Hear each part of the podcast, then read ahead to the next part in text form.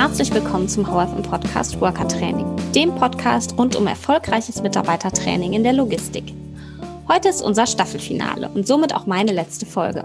Mein Kollege Matthias, den ihr schon aus der achten Folge kennt, übernimmt die nächsten Gespräche. Doch bevor ich den Podcast übergebe, durfte ich noch meine Learnings aus den vergangenen zwölf Folgen mit ihm zusammenfassen. Es waren wunderbare Gespräche mit vielen Experten aus der Industrie. Was mir alles so im Kopf geblieben ist, erfahrt ihr in dieser Folge. Herzlich willkommen zu einer neuen Folge äh, Worker Training Podcast mit HFM. Mein Name ist Matthias und heute habe ich meine Kollegin Katrin zu Gast. Und äh, Katrin, vielleicht magst du dich einmal kurz vorstellen, wer du bist, was du machst und warum wir heute gemeinsam zusammensitzen.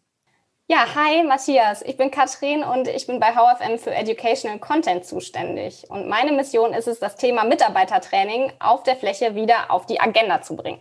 Eine Frage vorneweg. Du hast gerade gesagt, du bist für den Educational Content zuständig. Vielleicht magst du das noch einmal ganz kurz beschreiben, damit unsere Hörer verstehen, was damit gemeint ist. Also, was ist so deine Hauptaufgabe im Unternehmen?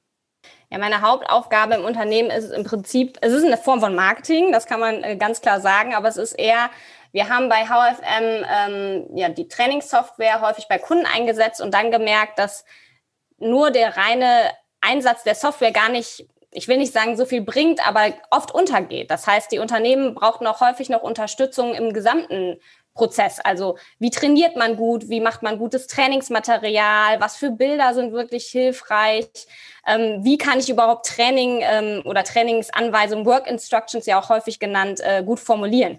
Und das sind alles so Themen, die wir dann halt so in Einzelpakete ähm, ja, verpackt haben und uns unterschiedlich vorgenommen haben. Zum einen im Podcast, zum anderen in Blogbeiträgen, in Whitepapern. Also wir haben so ganz unterschiedliche Content-Marketing ähm, Maßnahmen ergriffen und so uns ja auch selber sehr aufgeschlaut. Also auch wir haben dabei wahnsinnig viel gelernt und können das halt sozusagen unseren Kunden einfach eben mitbringen. Und wir wollten es aber nicht nur auf unseren Kundenkreis ähm, ja, beschränken, sondern eben auch für ein breiteres Publikum zugänglich machen.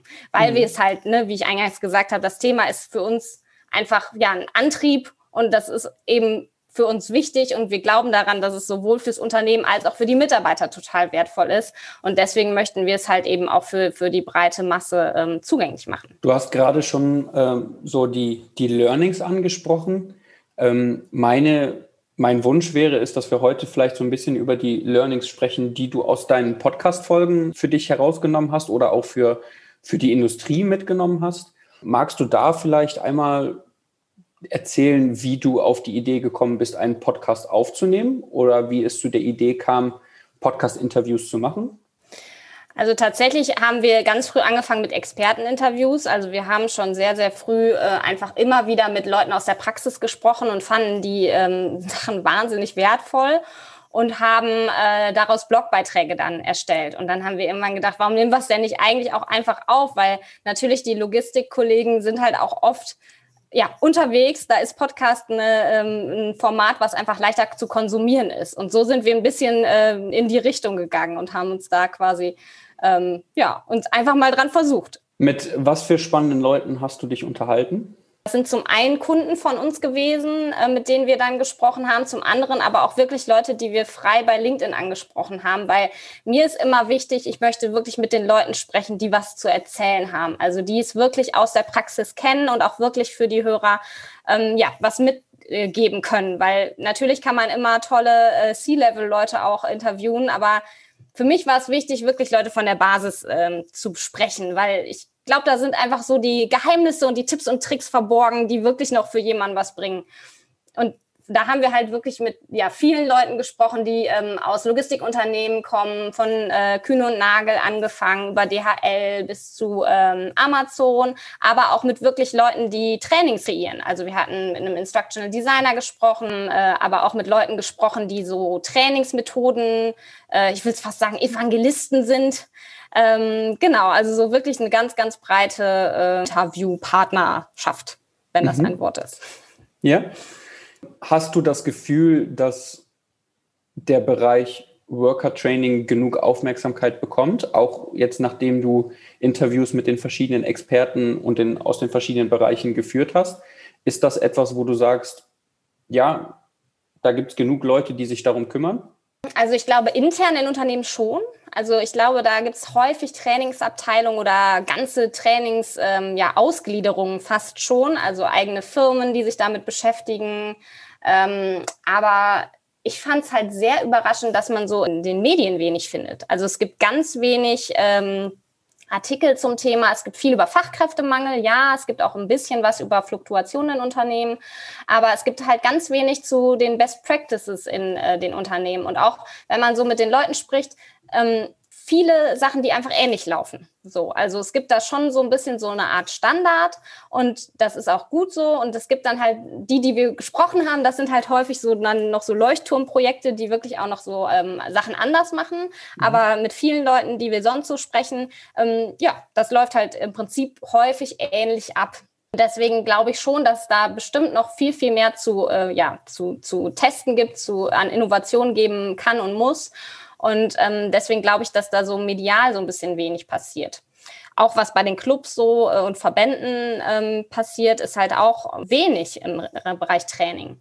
Das hatte mich einfach gewundert. Ich hatte einfach gedacht, das ist viel präsenter, weil, also für mich ist es wirklich eins der Prozesse, die Beachtung brauchen, also die ja wirklich den Unternehmenserfolg äh, stark beeinflussen können.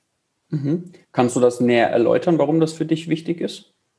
Also für mich ist es einfach zum einen der Faktor Mensch, der ja in der Logistik, also Logistik ist ja ein People-Business. Also was würde man halt für einen Wert schaffen, wenn man nicht die Mitarbeiter auf der Fläche hätte, die wirklich ja, die Arbeit machen im Endeffekt. Ähm, dadurch finde ich das so wichtig, dass da der Fokus halt drauf liegt. Und genauso sind da aber auch die Kosten zu die, die anfallen. Also genau dieser Trainingsprozess ist natürlich eins der größten Kostenblöcke, die so ein Logistikunternehmen eben hat. Natürlich gibt es auch Geräte und Gerätewartung und so weiter, aber bei fast allen Dingen ist halt ein Mensch vorhanden, der, der irgendwie helfen muss und der trainiert werden muss. Und deswegen finde ich, ist es halt so wichtig, darauf den Augen, ein Augenmerk zu legen, weil einfach da, glaube ich, noch sehr viel Musik drin ist. Weil wenn du das Training einfach optimierst, ist direkt ein Kosteneffekt sichtbar. Weil ich habe ja schon gesagt, die Fluktuationen in der Logistik liegen bei bis zu 70 Prozent. Das heißt, du hast immer wieder die Leute da, die immer wieder trainiert werden müssen und unter dem Wissen, dass sie quasi nicht mehr ähm, vermutlich morgen oder übermorgen oder nächste Woche wiederkommen. Das ist ja auch wahnsinnig demotivierend für alle Beteiligten. Und deswegen glaube ich, ist es halt, wie gesagt, ähm, ja, wenn du was Cooles findest, was dein Unternehmen im Trainingsprozess optimieren kann, siehst es halt direkt im Ergebnis. Es ist eben kein Umsatztreiber. Ne? Und das ist, glaube ich, häufig so dieser Fokus, wo du eben mit Umsatzprojekten etwas mehr ähm, Aufmerksamkeit generierst, als mit Kostenthemen, die vielleicht auch eher so indirekt ähm, sichtbar sind, weil das Thema Fluktuation ist halt nicht so konkret sichtbar. Es ist halt halb häufig sind die Kosten verdeckt im Sinne von, du hast Recruiting-Kosten, du musst die Interviews führen, du musst die Leute erstmal finden, dann musst du sie äh, einstellen, Vertragliches klären, dann kommen sie halt am ersten Tag dahin, können nichts, dann trainierst du sie und wenn sie dann natürlich schnell wieder weg sind, hast du immer wieder dieses Anfangsinvest, ähm, was du dir natürlich sparen kannst, wenn du halt diese Fluktuation runterdrücken kannst. Mhm. Und natürlich nicht ganz zu vergessen ist natürlich auch die Mitarbeiterzufriedenheit. Ne? Also das fand ich zum Beispiel auch nochmal, wenn wir später auch nochmal auf die Learnings aus den einzelnen Folgen vielleicht nochmal eingehen. Die Leute, mit denen ich gesprochen habe, da geht es gar nicht so sehr immer um diese Kosten und die Produktivitäten und so weiter, sondern wirklich darum, dass die Mitarbeiter auch zufrieden sein sollen, weil sie halt eben so froh sind, wenn sie mal gute Mitarbeiter gewonnen haben und sie die einfach halten wollen. Mhm. Und das ist eben nicht immer ganz so einfach. Und deswegen äh, ist halt eben für die Leute, mit denen ich gesprochen habe, eben dieses Training auch so wichtig. Lass uns da mal direkt weiter dran anknüpfen. Ähm, was wären, was sind so weitere Learnings, die du für dich mitgenommen hast aus deinen, äh, deinen Podcast-Interviews, wo du sagst, das sollte man in der Industrie auf jeden Fall wissen? Das sollten weitere Logistikunternehmen annehmen. Das fandest du mega spannend so viele. Es ist immer so schwierig, so ein paar rauszupicken. Aber ähm, was ich halt auf jeden Fall spannend fand, war einfach das Thema, dass sehr viel bei den Trainern auf Soft Skills geschult wurde.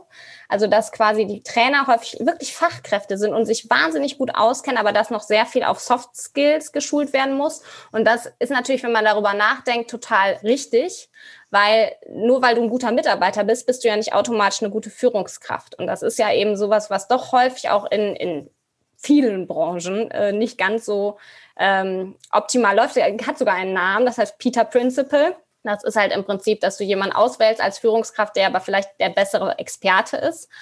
Und ähm, dass das schon bei vielen Unternehmen angekommen ist und dass sie da wirklich konkret rangehen, ähm, fand ich irgendwie sehr wertvoll, weil so das Vorurteil, was man ja häufig auch aus der Logistik hört, dass der Ton sehr rau ist, da wird schon aktiv gegengesteuert. Und das fand ich irgendwie wirklich cool zu sehen. Das andere, was ich noch wertvoll fand, war halt, dass das Training wirklich in Programm gegossen wird, dass es halt wichtig ist, dass so Trainings auch wirklich einen Anfang und ein Ende haben, vielleicht auch nochmal ein Aufbaukurs ähm, da äh, ist oder dass du wirklich auch guckst, dass es in die Praxis übermittelt wird. Also nicht so, ich weiß nicht, jeder hat mal so ein Seminar sicherlich gemacht, wo man dachte, ja, genau so mache ich's und das werde ich tun. Und am nächsten Tag sitzt man wieder an seinem Schreibtisch und denkt, oh, oder ich mache es doch wie immer. Und mhm. das fand ich nochmal wertvoll, weil das natürlich, sonst ist Training natürlich immer auch so eine Sache.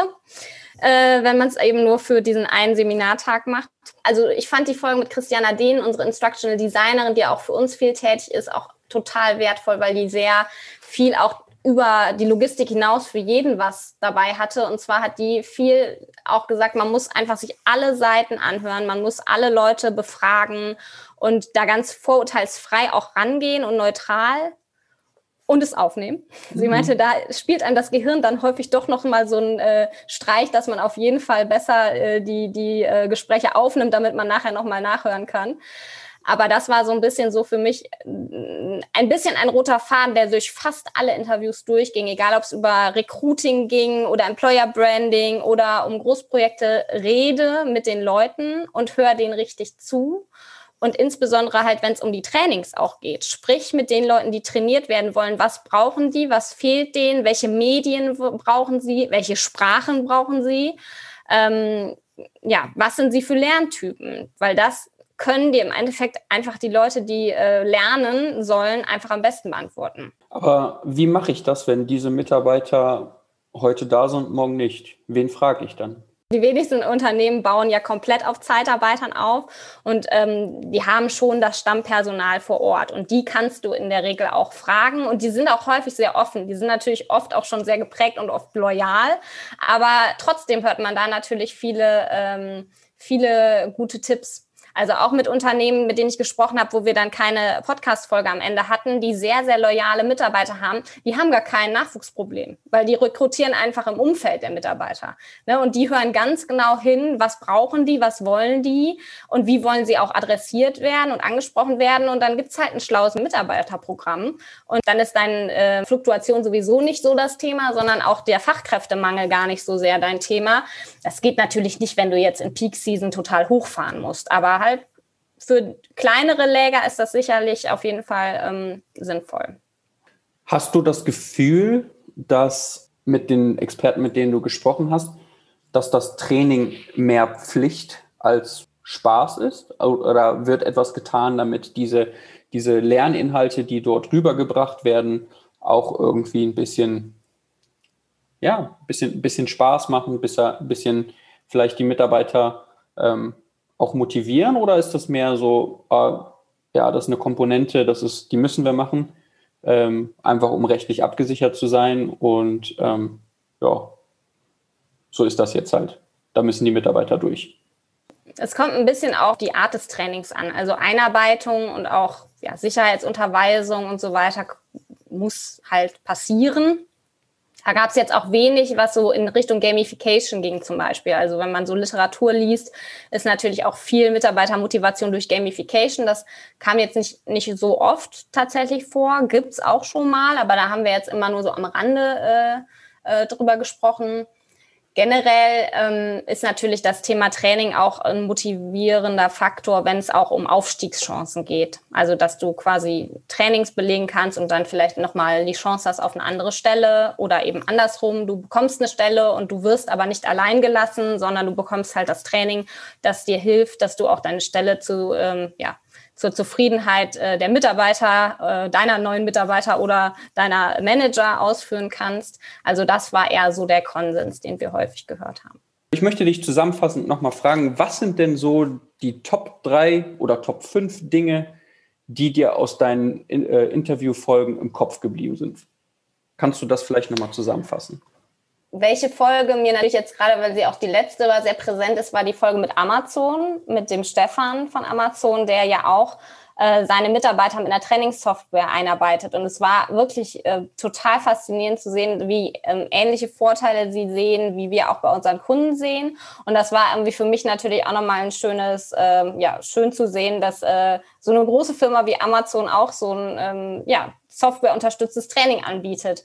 Und gleichzeitig fand ich da natürlich total herausstechend, wie sehr der Mitarbeiter dort auch im Fokus ist, was ja auch nicht immer so ähm, ja, in der Logistik so das typische ähm, Thema ist. Also generell, das war vielleicht für alle Folgen. Die Mitarbeiter sind so sehr im Fokus in den Firmen, mit denen wir gesprochen haben, was ich wirklich toll fand und sehr ähm, ja, bereichernd, dass wir die gleiche Mission teilen. Das fand ich wirklich super. Die Trainer von Kühn und Nagel, mit denen ich gesprochen habe, die waren allesamt so leidenschaftlich im Thema und so ähm, ja kompetent, was das anging. Das fand ich irgendwie cool, insbesondere weil wir ja mit dreien gesprochen haben, die ein ähm, Team auch waren. Das war irgendwie total spannend, weil die sich so toll ergänzt haben und da irgendwie so den, man spürte so den Spirit und das fand ich richtig cool und was bei denen halt einfach sehr spannend war, wie die die Corona-Situation genutzt haben, um wirklich sich so im äh, Schnellverfahren zu digitalisieren und da auch nicht so verharrt haben, sondern einfach wirklich immer weitergegangen sind. Und was bei denen halt besonders schön war, dass sie es intern gemacht haben. Also sie hatten quasi eine Person im Team, die äh, sehr äh, digital affin war und die quasi mehr oder weniger äh, das ganze Projekt gerockt hat, während man ja sonst das eher auch mit externen Beratungen macht. Und das war so cool, weil die war nicht in den Interviews, aber wie wertschätzend die anderen Kollegen halt auch waren und gesagt haben, das war irgendwie ja mega motivierend und mega cool, dass wir das halt in-house gestemmt haben.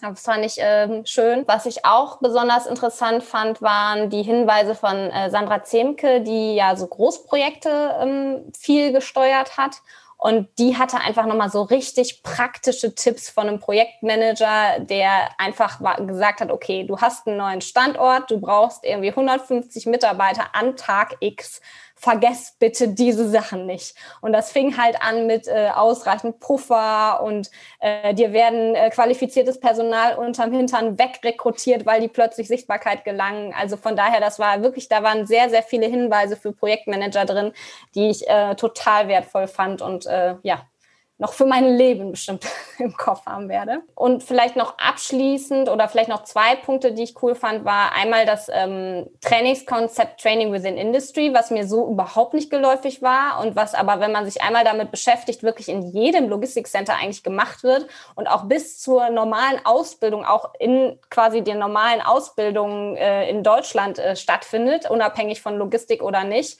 Und irgendwie so als Ursprung von überhaupt Lean-Philosophie gilt. Also das fand ich wirklich wahnsinnig spannend, weil es kommt ja aus dem Zweiten Weltkrieg, also schon ewig alt und hat heute noch Bestand. Also sowas nochmal irgendwie zu entdecken, fand ich wirklich ähm, super cool. Und letztlich das Thema ähm, ja, Recruiting und auch Employer Branding, was wir besprochen hatten, fand ich auch mega interessant, weil das wirklich auch nochmal gezeigt hat, wie sehr du einfach auf die Menschen gucken solltest und wie viel da auch noch zu tun ist quasi an der Stelle, weil Recruiting für Mitarbeiter, die vielleicht auf der Fläche arbeiten oder eher in manuellen Jobs unterwegs sind, kann halt einfach ganz anders stattfinden, als wenn du jetzt quasi den Projektmanager für, für den Bereich einstellst. Und das fand ich irgendwie nochmal coole Hinweise und ja, das waren so, so die Punkte, die mir so im Kopf geblieben sind von allen Folgen. Ich würde gerne nochmal auf den Gamification-Aspekt vielleicht äh, eingehen. Du hast gesagt, dass so Gamification im, im Training bis jetzt ähm, noch nicht so genutzt wird. Hast du durch deine Interviewpartner so ein bisschen Insights gewonnen, warum nicht oder wie das eventuell eingesetzt werden könnte? Also ich würde nicht mal behaupten, dass es nicht eingesetzt wird. Es kann ja wirklich gut sein, dass es an vielen Stellen eingesetzt wird, aber wir haben es tatsächlich häufig nicht besprochen und ich glaube, es liegt halt unter anderem daran, es ist einfach ein wahnsinniger Zeitdruck. Ne? Es ist einfach ein Zeitdruck da und auch vielleicht die technischen ähm, Bedingungen sind nicht vor, vorhanden, um halt Gamification einzusetzen. Oder eben auch, wenn du natürlich die Mitarbeiter gar nicht so lange im Unternehmen hast, Gamification ist natürlich auch immer so ein Thema, wo du auch über Langfrist häufig was machen kannst. Also wenn du zum Beispiel sagst, du hast irgendeine Form von äh, Highscore-Liste, wo sich jeder Mitarbeiter vielleicht äh, ein Kantinenessen äh, erspielen kann. Solche Sachen, da musst du natürlich auch entsprechend lange im Unternehmen bleiben, um überhaupt dahin zu kommen. Ähm, was ich teilweise aber gesehen habe, ähm, auch mal bei, bei Vor-Ort-Visits, äh, war das Thema Sicherheit, dass das so ein bisschen gamifiziert wird, im Sinne von, dass es zumindest sehr stark äh, gezeigt wird, äh, dass ähm, äh, so und so viele Tage schon kein Unfall passiert ist. Und das ist jetzt nicht unbedingt vielleicht Gamification, aber es ist ein, wirklich ein Motivator. Und daran kann man natürlich auch verschiedene Maßnahmen äh, packen das zum Beispiel habe ich oft gesehen, dass das wirklich sehr ähm, in dem Bereich sehr, also im Bereich Sicherheit sehr, sehr häufig genutzt wird. Vielen Dank, Katrin. Das war wirklich äh, sehr aufschlussreich. Das äh, super spannendes Gespräch. Wenn du eine Sache den Zuhörern mitgeben könntest, was würdest du dir wünschen für die Zukunft? Für die Mitarbeiter auf der Fläche zum Beispiel? Also ich würde mir wünschen, dass ähm, jeder Logistiker oder eigentlich jedes Unternehmen der Welt so einmal im Jahr mindestens sich seinen Einarbeitungs- und Trainingsprozess mal anschaut und wirklich mal guckt, ist das noch zeitgemäß, passt das noch für die Mitarbeiter, vielleicht mal einen kleinen Fragebogen rausschickt oder einfach mal fragt. Es gibt ja auch genug Feedbackrunden, wo man halt ähm, ja sich da die Stimmung einholen kann.